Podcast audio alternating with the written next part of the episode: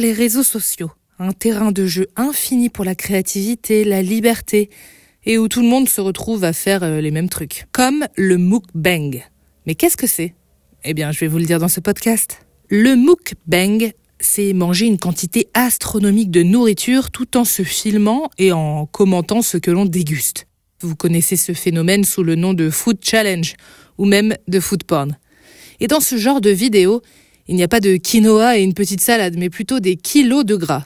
Le food challenge, c'est donc l'héritage du mukbang, une pratique qui nous vient d'Asie, de Corée du Sud plus particulièrement. Mukbang, c'est la contraction de deux verbes en coréen, mukja pour manger et bang sung pour diffuser. En Corée du Sud, on attache beaucoup d'importance aux repas. On les partage en famille avec plusieurs plats différents et tout le monde se sert. Bref, c'est culturel et c'est un beau moment de convivialité.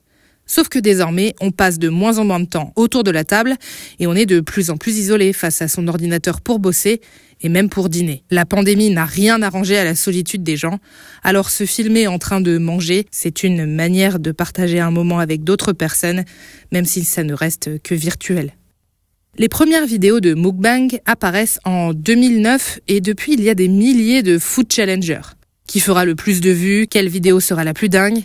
C'est parfois drôle, toujours excessif et parfaitement inutile. Enfin, plus maintenant, parce que le food challenge, ça rapporte du cash. L'américaine la plus suivie sur YouTube pour ses vidéos de mukbang aurait gagné un million de dollars avec ce genre de vidéos. Et ça, ça vaut bien une bonne grosse indigestion. Alan, youtubeur français aux plus de 800 000 abonnés sur YouTube, a cru sentir le bon filon. Il s'est fait remarquer à l'été 2023 pour avoir ingurgité plusieurs tacos XXL. Accusé de tricherie, il a voulu prouver la véracité de sa vidéo en se plantant magistralement en live. Le pauvre Alan s'est fait lyncher. Il a même reçu des menaces. Le monde est fou. Et heureusement pour sa santé qu'il n'a pas réussi son défi idiot. On le sait, manger en grande quantité des repas trop riches, c'est augmenter les risques d'obésité, d'hypertension, de diabète, de tout ou presque. C'est même changer son rapport à la nourriture et potentiellement développer des troubles du comportement alimentaire. Bref, c'est tomber dans des extrêmes dangereux en gaspillant de la nourriture en plus. Et pourquoi? Quelques likes